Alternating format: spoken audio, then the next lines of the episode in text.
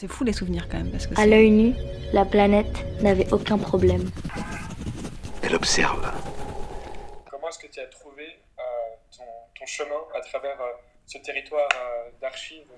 Et quelles ont été les, les étapes importantes dans le processus d'élaboration d'un récit fictionnel à partir de, ces, de cette multitude d'images donc le CNES qui est responsable d'envoyer des fusées dans l'espace, enfin c'est un endroit assez qui, enfin, qui libère beaucoup de fantasmes ouais, c'était presque, c'était infini quoi. C'était comme l'espace. C'est des archives audiovisuelles. On m'a demandé de travailler à partir d'images en mouvement. Parce que quand on pense à archives, enfin moi en tout cas, on, s'imagine des sous-sols, on s'imagine leur conservation, on s'imagine euh, un dédale de couloirs avec, euh, avec des boîtes et des voilà. Euh, et ce qui m'intéressait, c'était ça, c'était les profondeurs et l'espace. C'était de les mettre en tension. Avec cet intérêt-là, je me suis cognée contre ces images, des images très belles de ballons, alors qu'ils vont pas très très haut mais justement qui partent du sol, qui ont une sorte de poids, qui en même temps ont ce poids-là euh, qui les laisse, et en même temps cette euh, euh, l'hélium qui les emmène dans, les, dans les hauteurs. C'était une sorte de métaphore, enfin le ballon pour moi résumait bien cette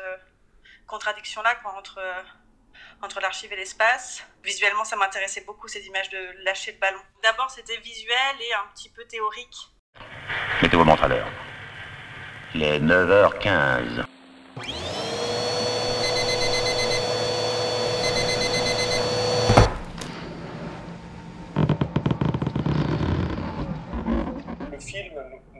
Une sorte de voyage dans le temps. J'étais curieux aussi de, savoir comment est-ce que tu t'étais orienté dans ce travail sur les, temporalités. il y a trois temps, disons, en effet, celui de l'archive, le temps qui lui appartient, ce temps Il y a le temps de cette jeune adolescente, jeune fille qui se raconte et le temps de l'analyse qui permet justement de faire exister tout cela. Mais il se trouve que j'ai commencé le film sans du tout, du tout avoir l'idée de cet espace-là psychanalytique. C'est une sorte de caisse de résonance dans le film. C'est même des fois un peu littéral quand on voit le divan du psychanalyste et euh, une archive, elle est, elle est tellement datée visuellement par son grain, par sa voix, par la qualité de son son, que j'avais besoin de la faire, euh, de l'accueillir quelque part. Et la psychanalyse permet aussi l'enchevêtrement des temps, permet tout ça. elle, est presque anecdotique, moi c'est ça qui m'intéresse dans le film. Il ne s'agissait pas seulement de la mettre au présent. Je voulais la remettre, la renvoyer ensuite dans le passé pour la faire revenir dans le présent. C'était voilà, une sorte de chose comme ça circulaire. Euh, qui m'intéressait. C'est ça qui me manquait dans un premier temps. Ce qui me fait peur avec l'archive, c'est qu'on s'en empare et on la, on l'enterre en fait. C'est Arlette Farge qui dit ça, euh, qui a beaucoup écrit sur l'archive et qui dit que c'est le risque en fait, qu'il ne faut pas la faire mourir une seconde fois.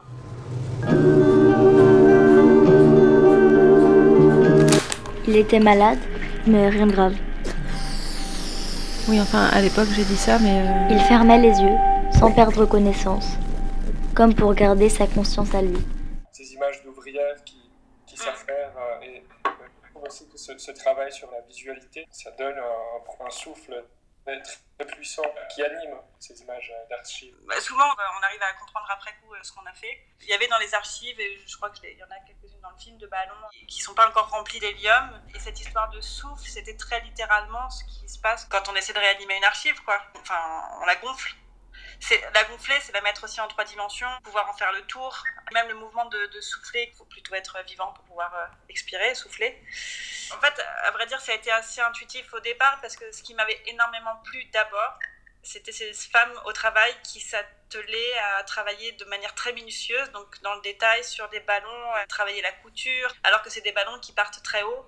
Et, hum, il y avait une sorte de labeur qui, qui, était très émouvant, je trouvais. Ces femmes qui travaillaient avec beaucoup de minutie et de près pour quelque chose qui allait partir très loin.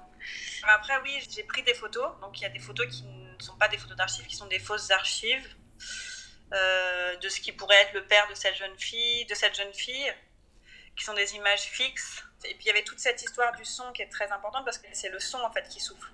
Le son, c'est lui qui, euh, qui souffle dans les archives. Chloé Blanc a trouvé naturellement sa place dans l'entreprise de son père, vouée à la recherche fondamentale, et la technologie. J'ai l'impression que ton film restitue à la science euh, deux aspects fondamentaux. D'un côté la fiction et de l'autre côté l'énigme. Bon, pour, ce qui concerne la fiction, je poserai la question par rapport à cette fille, c'est-à-dire ce personnage, disons comme ça. Je dois dire, pour longtemps, je pensais que c'était le ballon lui-même.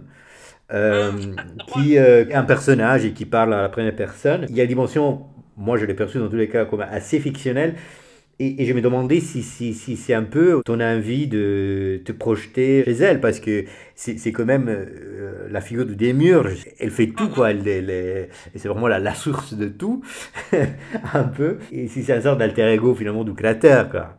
Mais non, mais déjà, c'est très drôle, j'avais pas du tout pensé qu'on puisse euh, croire que, que la, voix que la voix était celle du ballon, et ça me plaît beaucoup. Ouais, il y a toujours un jeu entre fiction et, euh, et ce qui pourrait appartenir à une histoire vraie. Euh, non, non, c'est juste parce que ça m'intéresse beaucoup cette histoire d'un ballon qui parle. Avant chaque vol, elle scrute le ciel et elle compare. Oh Vous feriez mieux de descendre C'est dangereux Comment on construit un film comme ça? Certainement, c'est le secret de, de l'essai, mais en même temps, un film comme ça qui ouvre beaucoup et qui ne veut pas dire des choses très clairement jusqu'au bout, etc. Hum, comment on le finit? Comment on construit cette ouverture? c'est quand est-ce qu'on s'arrête?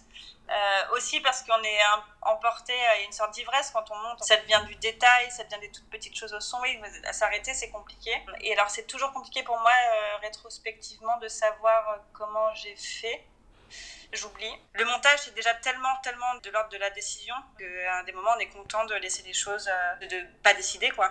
et ça m'intéresse beaucoup plus de faire travailler l'imaginaire comme ça, c'est des ballons qui s'envolent, alors autant laisser les choses en suspens aussi, un peu dans les airs, quoi.